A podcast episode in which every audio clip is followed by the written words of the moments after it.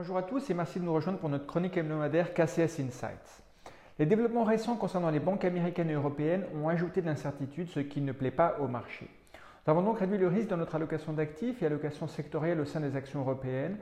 Mais d'un point de vue multi-actif, nous notons que les obligations et les métaux précieux que nous avons ajoutés récemment apportent une diversification indispensable. À ce stade, difficile de dire combien de temps il faudra pour rétablir la confiance, mais on peut s'attendre à ce que la Fed évite de jeter de l'huile sur le feu dans le cadre de la réunion du FOMC cette semaine. Sur une note plus rassurante, il est important de souligner que les difficultés des banques ne semblent pas être liées à des actifs peu liquides ou peu transparents, largement répartis dans les bilans des banques. En outre, les régulateurs ont une grande expérience des questions de stabilité financière. Pourtant, aux États-Unis, la disparition de SVB a mis l'accent sur les marges d'intermédiation, le coût et la stabilité de la base de dépôt et les pertes potentielles sur les obligations d'État détenues par les banques à l'actif.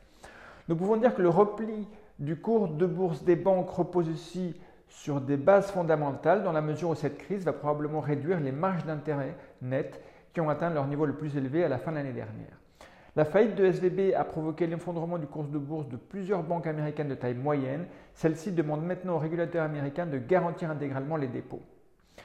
En ce qui concerne la manière dont la politique des banques centrales sera influencée par les préoccupations en matière de stabilité financière, la BCE a fourni la semaine dernière des éléments suggérant que cette crise affecte la communication et les orientations dans un sens plus dovish. La BCE a indiqué qu'elle était prête à agir avec plus de prudence malgré les chiffres toujours élevés de l'inflation en Europe. Il s'agit d'une décision sage et la Fed devrait suivre le pas cette semaine. En Europe, UBS a accepté d'acheter Crédit Suisse pour 3 milliards de francs suisses, mais cela s'accompagne d'une dépréciation complète de 16 milliards de francs suisses d'obligations AT1. Au-delà des particularités de ce segment de marché, il est peu probable que cela renforce la confiance des investisseurs dans les banques et nous rétrogradons le secteur dans notre cadre d'allocation des actions européennes. Dans l'ensemble, cette crise augmente les risques d'un ralentissement économique plus marqué et c'est ce que le marché a intégré la semaine dernière avec la baisse des rendements obligataires, la baisse des matières premières cycliques et la baisse des points morts d'inflation. Cela devrait soutenir le style croissance au sein des actions au détriment du style valeur. Ces éléments nous amènent à procéder au changement suivant.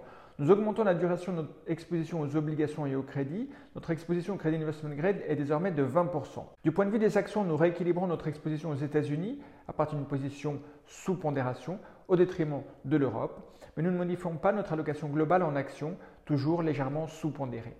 Au sein des actions européennes, nous abaissons d'un cran notre note sur les banques qui passent de forte surpondération à surpondération.